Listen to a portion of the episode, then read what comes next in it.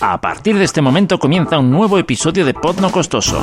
Puedes ponerte en contacto con nosotros en podnocostoso.com o en facebook.com barra podnocostoso. Disfruta este podcast. Episodio 5. Transformación al volante.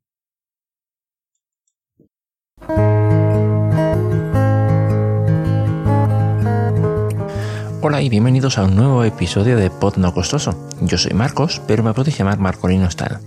Hoy vamos a hablar sobre, bueno, un tema que a mí me ha saltado a la, a la mente, una duda, así que a veces me surgió, pero realmente me surgió más en un día concreto. Estaba cogiendo un autobús y, bueno, la persona que estaba conduciendo pues no estaba teniendo precisamente el mejor de sus días. Y, y bueno, me me di cuenta, bueno, y todo el autobús se habrá dado cuenta también de que empezó, bueno, a despotricar contra todos, insultar al que tenía ahí, eh, yo qué sé, a cualquiera que se le metía en el carril, digamos que no estaba, no estaba teniendo un buen día. Y claro, yo que no tenía el volante entre las manos, ni los pedales de freno, acelerador, ni nada por el estilo, pues claro, me podía permitir el lujo de decir, oye, ¿por qué la gente se altera el volante? La verdad es que me llamó la atención tanto como para decir, oye, pues podría preguntar, ¿no? Porque bueno, yo siempre he tenido mi teoría, ¿no? A lo mejor, pues bueno, la gente, hombre, un, un autobús, un coche, es una máquina pesada, ¿no? Y, hombre, es normal que la máquina a lo mejor no, mm, digamos, no tengas una, una capacidad de reacción igual que yo que sé, que cuando vas andando y solo por los nervios que te produce, a lo mejor la gente lleva pues la profesión por dentro, como se suele decir, y, y nada, pues no lo saca ahí a relucir esos nervios hasta que no llega el momento en el que tiene un momento, digamos, de valga, valga la redundancia, un momento de tensión. Y bueno, pues eso, salí micro en mano a preguntar. Y bueno, me dio para, para separar, ¿vale? Pregunté lógicamente si la persona era conductora o no. También, bueno, hice preguntas por sello, por WhatsApp, algunos amigos. Eh, y bueno, pues esto es lo que dijeron los que conducen. Pues porque como las cosas no van muy bien, la manera de desahogarse es cuando coges un coche, que no debería de ser, porque en el coche es, la cosa está complicada porque puedes tener un accidente, pero bueno. Porque no, no hay educación, me imagino, no tenemos educación. Más o menos. ¿Eh? Que sí, que es por falta de educación. Porque es una, una reacción que tiene el cuerpo, ¿no? Que ante un peligro reaccionas agobiándote o poniéndote nervioso, que no debería ser así, pero es así. Deben de tener también o, o mucho estrés y se desahogan en esos momentos o un, no sé, un fondo violento o algo. Es lógico que, que te dé rabia y como te da rabia y le dices cualquier cosa. Uh -huh. Lo que te viene en ese momento a la boca. Uh -huh. A mí la verdad es que no se me ocurre decir más que palabras, pero es que yo, a mí me da rabia porque claro, se te cruza y tú puedes tocar con él. Y, la culpa no es tuya, es del otro. Por la reacción. de, de, claro, por la reacción pues, del susto. ¿Y porque lo hacen mal? ¿No? La pregunta, ¿por qué no pasa lo mismo, por ejemplo, en la calle? Que normalmente cuando te tropiezas con alguien, ay, perdona, no sé qué, con el coche es como... Sí, pero en el coche el golpe es más fuerte que tropezar. Vale. Yo soy, yo soy un profesional. ¿Qué profesional? Eso, eso está bien, hombre, diga que sí. Yo profesional. Y a los demás que no sean tan profesionales, ¿por qué? Y llevaba ah, una, pues, como se... Entonces cuando lleva el coche ya es, es como irse a Hawái, ¿no? Un juguete, hombre.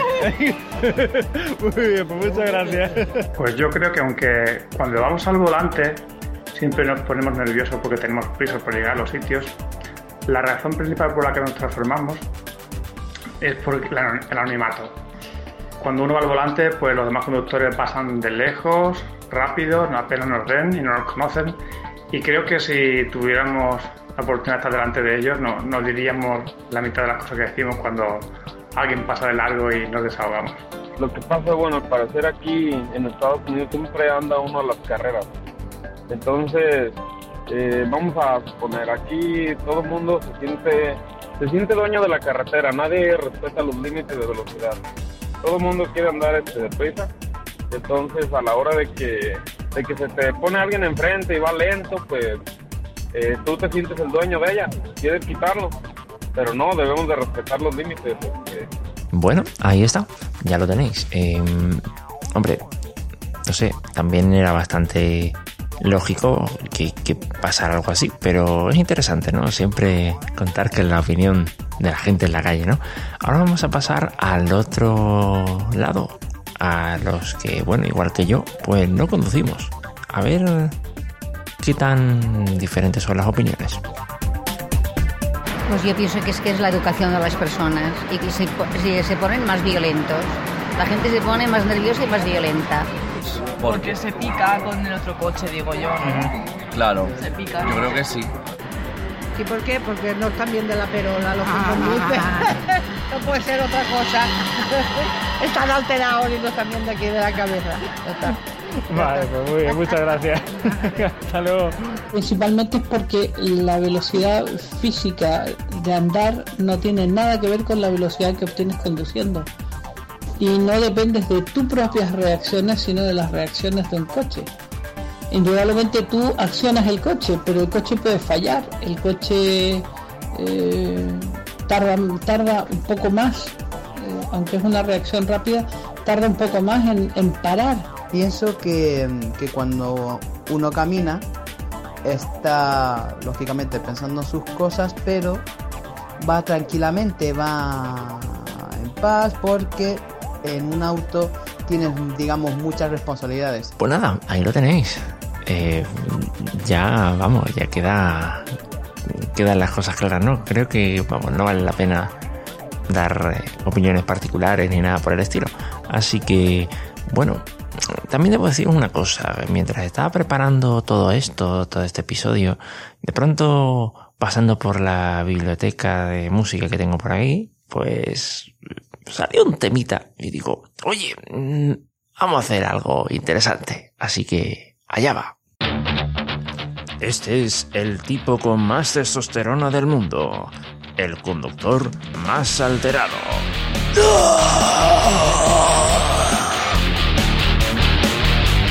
¡Salte de mi carril! ¡De una vez lárgate ya de aquí!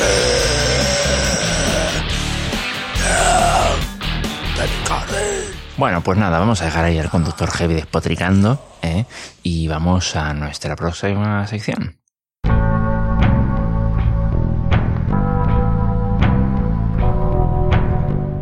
Bueno, y en este punto hemos llegado ya a la sección de qué es lo que oyen mis oídos y bueno, no ha habido nadie que haya contestado al sonido de David Frogley todavía, a pesar de que bueno, haya pasado un episodio, no pasa nada, podéis seguir contestando si alguien consigue acertar qué es, vale, pues nada, tiene la posibilidad de presentar un sonido también, ¿vale?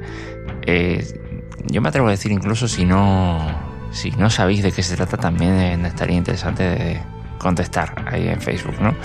Eh, porque la verdad es que el sonido para mí personalmente es, es, complicadillo, ¿eh? También hay que decirlo.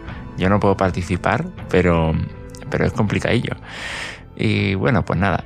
Eh, tanto a ese sonido como a este podéis contestar y lo dicho, pues entonces tendréis la oportunidad de eh, mandar un sonido a, a través del correo electrónico y eso es. Pues nada, ahora vamos a por este sonido. Vamos a ver de qué se trata.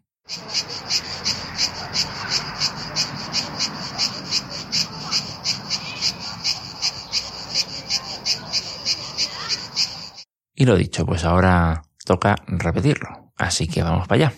A ver si esta vez sí conseguimos descubrir algo más. A lo mejor ya lo habéis descubierto.